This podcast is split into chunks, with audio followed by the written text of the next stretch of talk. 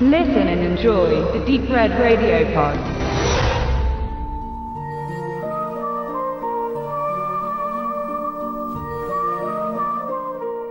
Hallo liebe genrebegeisterte Hörer. Benedikt, Tobe und Stefan waren gerade zusammen in Shape of Water, das Flüstern des Wassers, der neue Oscar-verdächtige Hit von Guillermo del Toro. Wir sind gerade aus dem Kino frisch raus und wollen euch unsere ersten Eindrücke vermitteln.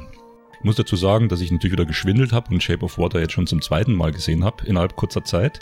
Und meine Eindrücke sind sehr gut. Es zeigt wieder mal Del Toro auf einem Höhepunkt seiner ohnehin von Höhepunkten gesegneten Karriere, ähm, dass sich sehr viel mit Fantasy, mit Kreaturen beschäftigt. Mit dem Horror und äh, mit dem Horror, dass nicht immer oder gerade nicht die Wesen die Monster sind, sondern oftmals dann auch die Menschen die Bösen sind. Also er zeichnet wieder ein schön facettenreiches, farbenreiches Bild. Mm, es ist ein sehr romantischer Film, wie ich finde. Es ist vielleicht auch so sein zugänglichster Film bisher, mal abgesehen von den, sagen wir, für die Fans Comics-Ausflügen im Bereich Hellboy oder Blade.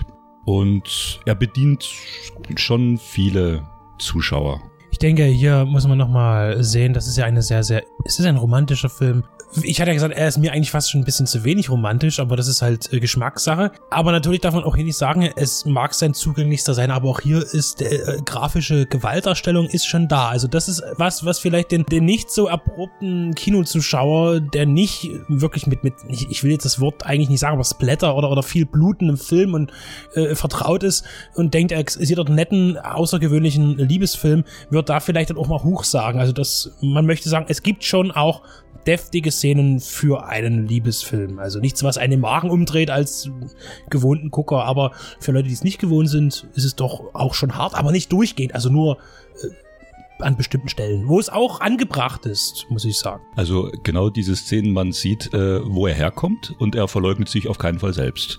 Das ist, also er zeigt, er ist im Horror-affin, er ist im Fantasy-Bereich affin und es darf auch mal durchaus zur Sache gehen.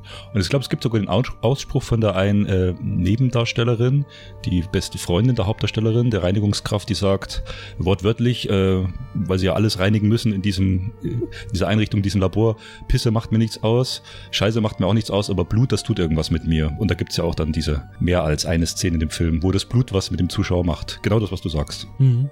Wir sehen hier wieder Doug Jones in einer seiner vielen äh, gut gemachten Rollen als äh, ja der Fischmensch, der Schrecken vom Amazonas. Doug Jones war schon in Hellboy der Ape, der, der Fischmann und äh, spielt also in vielen Del Toro-Filmen mit. Ja, auch Pan's Labyrinth hat er. Genau, genau. Auch ein Part.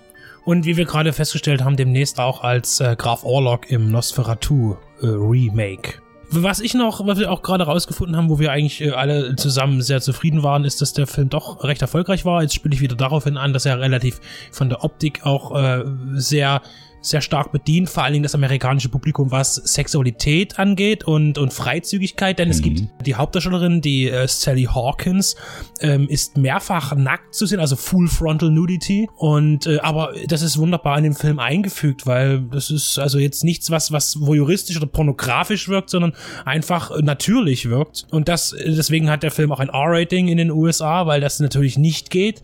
Und natürlich auch hier, äh, das ist jetzt kein Geheimnis, es kommt natürlich auch zu romantischen romantischen Begegnung, intimen Begegnung zwischen dem äh, Monster und der Frau, äh, die ja stumm ist, durch einen Unfall irgendwann mal stumm wurde. Seit Kindesalter wird gesagt, ja. Ja. Ähm, und das ist natürlich dann für das amerikanische Publikum äh, zu hart von der MPP, äh, MPAA äh, da und das R-Rating. Und trotzdem ist der Film in den USA doch äh, sehr erfolgreich gewesen, auch finanziell. Und das finde ich sehr schön ich muss jetzt dazu sagen, für mich jetzt, ähm, er wird halt jetzt, er hat einen Hype, der Film, den hat er auch verdient. Durch Oscars, BAFTA hat er ja irgendwie abgeräumt in, in Britannien, alles Mögliche und gute Kritiken. Aber ich muss sagen, für mich ist das jetzt nicht so der Riesenwurf. Also ich finde den Film schön. Ich habe auch gefallen an, an gut ausgeklügelten Romanzen ich war da sehr verbüfft, dass, dass, ähm, dass es mich schon auch berührt hat, ist aber äh, nicht, nicht, ich, ich, wie ich sage, mir fehlte noch so ein bisschen mehr Romantik. Vielleicht ist es auch ein Fehler von mir. Bei einer Zweitsichtung wird sich das vielleicht auflösen. Und äh, wenn ich jetzt gerade nochmal drüber nachdenke, der Film hat schon alles in der richtigen Dosis eigentlich parat, muss ich doch zugeben. Und das bezieht sich auch auf, auf äh, viele Sachen, die, die er bei Del Toro eigentlich mir, ich bin jetzt nicht so der ganz genaue Del Toro-Kenner, aber er nimmt wahnsinnig viel Bezug auf viele Sachen in diesem, auf diesem Film. Es geht um Artwork, es geht auch einfach um das, das Kino, das Kino zu lieben. Es gibt auch äh, ein Kino als Schauplatz, der aber nur nebenbei auftaucht. Ein schönes, opulentes, altes Kino.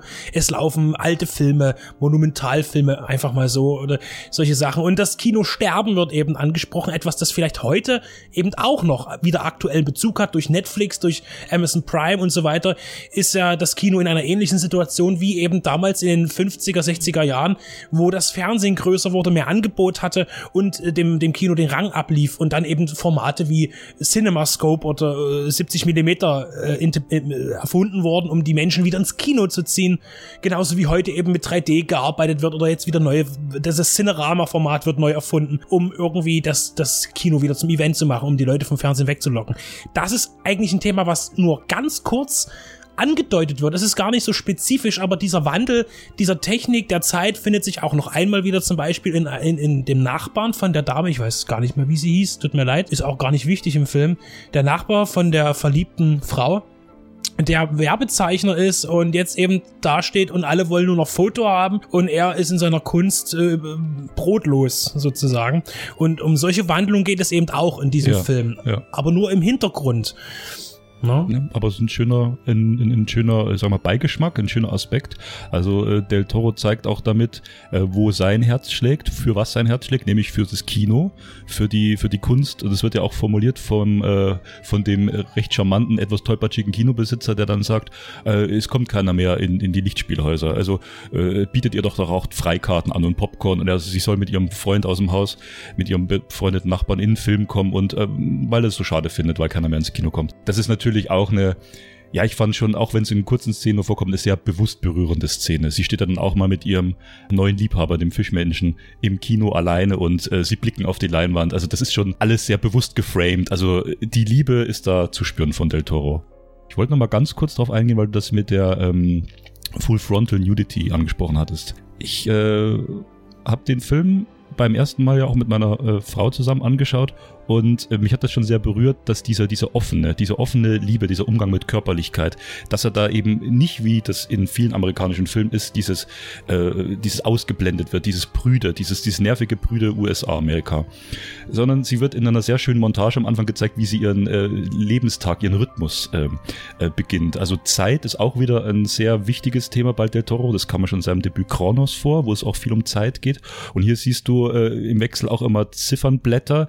Sie hat zwei Uhren, sie hat einen Wecker auf ihrem Nachttisch und die Armbanduhr daneben.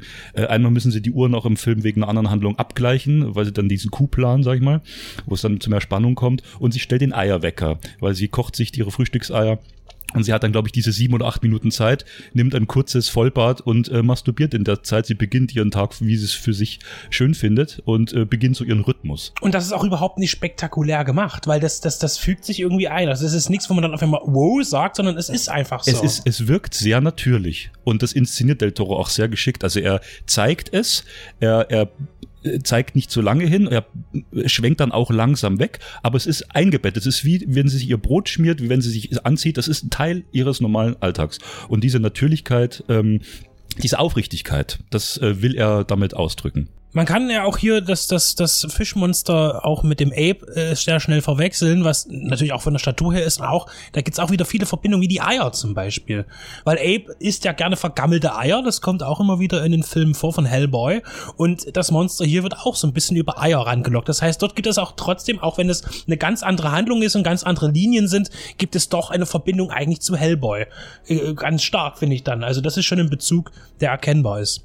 Und wenn wir schon bei den weiteren sind, ich möchte noch Michael Shannon ansprechen, der den bösen Part spielt. Und er spielt das einmal mehr wirklich sehr glaubhaft. Er ist einfach ein mieser Kerl, den man äh, sofort aus seinem Herzen ausschließt. Das ist äh, also schauspielerisch auch dort wieder Shannon in einer hervorragend negativen Rolle. Das stimmt. Ich fand ihn aber auch deswegen so überzeugend, weil auch seine Figur nicht so äh, schwarz-weiß gezeichnet wird. Also er ist jetzt nicht der dämonische Böse, äh, sondern er hat auch, er wird auch als Mensch gezeigt, sondern er hat auch seine Probleme, auch in seiner Karriere klarzukommen. Äh, er liest dieses eine Buch, was zeitgemäß in den 60ern damals im Urlaub war, The Power of Positive Thinking. Und er sieht sich selber als Erfolgsmenschen. Gibt auch eine grandiose Szene, wo er sich einen neuen Cadillac kauft und der Verkäufer zu ihm sagt, Sie gehören hier rein, Sie sind der Mann der Zukunft, Sie sind Erfolgsmann. Und wie er auch eben unter Druck steht, seinem General zu beweisen, dass er der, also er hat auch, er hat, es sind auch glaubhafte Probleme wieder, die ihn dazu werden lassen, so äh, negativ entschlossen am Schluss und so gewalttätig zu werden. Er reagiert auch auf jeden Spruch, ne? Äh, vier von fünf erfolgreichen Männern in den USA fahren Cadillac. Also auf sowas springt er eben an. Und da muss man aber auch nochmal dazu sagen, dass sie gehören in diesem Wagen. Letztendlich ist es ein Dinosaurier aus einer, aus einer Ära kommt, die durch Krieg, Militär gebildet ist. Äh, dieses Buch lesen, Thinking Positive etc., das ist doch letztendlich so, er muss versuchen, irgendwie in dieser neuen Welt irgendwie versuchen klarzukommen mit jungen Teenagern, die ihr Leben leben, die Lifestyle und Freizeit etc. irgendwie und er passt dort einfach nicht rein und das merkt er halt an jeder Ecke und irgendwie die alte Zeit hat irgendwie ausgedient, aber irgendwie kann er sich damit nie so richtig abfinden. Und das merkt man auch an seinem Rassismus, der nämlich, den er immer noch hat, aber ihn eigentlich ablegen will oder ihm, er sagt, ähm, ich, äh, er ist rassistisch, sagt aber im gleichen Moment, wie er sagt, dass er eigentlich gar nicht Rassist ist. Ja. Das, weil, weil die Kollegin, die Freundin ist ja eine Afroamerikanerin und in einer Verhörszene mehr oder weniger ist es sehr präsent, dass er auch ein, ein Rassist ist. Rassismus wird auch später nochmal im Film mit angesprochen, auch nur gestriffen. Das ist auch so ein Thema, was er anreißt, aber gar nicht weiter stark beleuchtet, was einfach da mhm. ist. Äh, der Rassismus gegen Afroamerikaner. Was damals äh, leider auch eben zur Tagesordnung gehört und was damals eben leider auch natürlich war. Und heute eben wieder Ära Trump, äh, man muss es so sagen, ja auch wieder Unruhen und so weiter. Insofern, wo wir schon die Unterschiede Kino, Fernsehen, äh, Technik, Revolution, auch hier wieder aktuelle Bezüge, aber eben in dem Fall jetzt im Rassismus hast. Und auch Homosexualität gibt es eben auch eine ganz kurze Szene. Genau, und da äh, kommen wir eigentlich schon zu so einem Kernpunkt, den ich filme, dass, dass der Film handelt von, von Außenseitern, von, von, von Randsubjekten der Gesellschaft. Wir wollen jetzt nicht, natürlich ist jedem empfohlen, diese Review auch nach Filmgenuss zu hören, äh, weil wir analysieren den Film ja schon auch anhand von Beispielen und, und Szenen durch, ohne euch die Freude zu nehmen. Aber um so einen Film dann zu besprechen, muss man dann schon auch reingehen. Also wir haben ihr, ihren besten Freund auch als homosexuell dargestellt, auch als vorsichtigen, älteren Herrn, der eben auch gescheitert ist, sag ich mal, im Job. Wie du schon sagtest, seine Zeichnungen sind nicht mehr beliebt, sie werden nicht mehr gebraucht. Also für mich auch eine der berührendsten Szenen war oder der emotionalsten Szenen, was sich mit dem Rassismus deckt, wenn er in diesen Kuchenladen geht, wo er so, so gern hingeht und die Kuchen isst und zu ihr immer sagt, dieser, dieser junge Kerl, der, der ist so freundlich, der, der, also er, sp er spricht das nie wirklich so aus, es kommt sehr latent, man, man spürt aber als Zuschauer, er geht gern in den Laden, weil er eben diesen, diesen jungen Verkäufer so gern mag, äh, weil er einfach gern bei ihm sein möchte. So, weil er sich in seiner Gegenwart wohlfühlt. So, und er ist, er könnte sein Vater sein, also die Altersunterschiede wir dis, dis, nicht diskutieren. Äh, und in einer entscheidenden Szene versucht er sich ihm dann kurzzeitig so zu nähern, legt ihm die Hand auf seine Hand. Und das ist der Moment, wo es auch ganz stark umbricht, wo man auch erschrickt, wie dieser scheinbar nette, so freundliche, äh, gut aussehende junge Kerl auf einmal auch zu so einem rassistischen kleinen Monster wird, weil er sagt, alter Mann, verschwinden Sie, das ein Familienlokal, ich will Sie hier nicht mehr sehen, obwohl ihm vorher gesagt hat, es ist schön, dass Sie da sind, Sie sind intelligent, die Gespräche sind toll und nebenbei noch ein äh, schwarzes Pärchen an, an der Bar steht und sich nicht setzen darf und er sie rausschmeißt und sein, äh, ja, sein Stammgast dann eben auch. Und der Blick von Richard Jenkins, der ihn spielt, dieses dieses enttäuschte, reife, abgeklärte, einfach dieses Schütteln vom Kopf, so nach dem Motto, Junge, was ist mit dir eigentlich falsch? Also hat mich auch sehr berührt, diese Szene muss ich kurz einhaken. Nicht die Szene hat mich berührt, sondern die davor, wo Sally versucht, ihm klarzumachen, dass sie ihre Hilfe braucht. Und einfach er resigniert, sagt so, wir sind die einsamsten Menschen auf der Welt, wir sind, wir finden niemanden, wir sind alleine. Und manchmal ist das einfach so, es bleiben Leute auf der Strecke. Das, das andere war einfach so plakativ, das musste kommen oder das, das hat sich schon quasi angedeutet, wo dann die zwei schwarzen Herrschaften in den, in den Steiner kamen und dachte mir so, okay, jetzt passiert's, weil das sah halt aus wie so ein Typ, der kommt vom Land und der hat seine klaren Vorstellungen, wie das läuft. So. Jetzt äh, haben wir ja auch noch nicht viel eigentlich zum direkt zum Inhalt gesagt. Ähm, äh, sagen möchte ich erstmal nur, dass es wirklich eine sehr klassische Geschichte ist. Also Liebe, Romanze, es gibt den bösen Gegner, der da einen Keil reintreiben möchte. Es gibt äh, eine Flucht, eine Jagd, es gibt eine Suche. Es sind also alles sehr bekannte Motive, die zu, eigentlich schon auch wieder klassisch aus dem Kino der Zeit, wo die Filme fast alle so funktioniert haben, also äh, 50er, 60er Jahre und aber sehr schön konvertiert und zusammengefügt. Und die Handlung ist prinzipiell wirklich nur, dass ein, ein Wesen entdeckt wird, das zu Untersuchungszwecken in ein Labor geführt wird. Ein sehr, sehr äh, unschöner Ort, sehr kalt, sehr, sehr lebloser Ort. Und dort eben äh, sich eine, eine Reinigungskraft in dieses Wesen vernarrt, verliebt dann auch und dann eben äh, die Wissenschaftler natürlich mit dem Wesen nichts Gutes vorhaben, sondern natürlich sezieren, töten, irgendwas wollen und natürlich dann die Rettung des Wesens ansteht und natürlich die Liebesgeschichte, die sich zwischen dem, dem ungleichen Paar entwickelt. Und ist euch aufgefallen, dass der Film fast nur nachts spielt, weil sie eigentlich fast nur, also er erzählt nur Tage oder Episoden aus einem Leben, wo die gerade alle Nachtschicht haben. Also sowohl er als äh, Officer, der das betreut hier, unser böser Michael Shannon, als auch die Reinigungskräfte beginnen ihren Dienst halb zehn und es ist, wie du sagst, spielt nur in geschlossenen Räumen. Ist natürlich auch sehr äh, ja kalt inszeniert, dieses Labor. Es ist so grüne Farben, auch für Del Toro typisch in seiner. Also es wirkt schon so wie, wie die Hölle, wie die Unterwelt, ne? So unten so diese Katakomben. Das ist alles so äh, U-Bahn-Station. Genau, genau. So, so, so, so wie bei, bei Mimic. Genau. Und, ne? Hat man Mimic, hat man Blade 2, unten diese Katakomben. Äh, das ist, also er hat wieder seine speziellen Räume. Und dann hat er äh, natürlich den anderen Raum, das Kino, die Wohnung, wo sie oben drüber wird, also als Freiheit. Und dann in der Wohnung nochmal den geschlossenen Raum als Bad, wo sie in, in diesem kleinen Raum mit ihrem Liebhaber, also mit dem Fischmann, ihren geschlossenen intimen Raum haben kann. Die Tagsszenen, die wenigen, die es gibt, sind fast alle auf Michael Shannons Figur eigentlich geprägt, weil er dann eben sein Familienleben auch noch einbringen darf in die Handlung. Und man auch dort wieder ein paar Sachen erfährt, wer Michael Shannon eigentlich ist und dass er eben auch noch eine Familie zu Hause hat, wo er ja auch relativ kühl agiert eigentlich. Man merkt auf jeden Fall die Liebe zum Industriedesign das ist halt die große Liebe und die strahlt aus allen Poren. Fast jede Einstellung in dem Film ist ein Screenshot wert, was einfach an der Lichtstimmung und der Belichtung letztendlich liegt.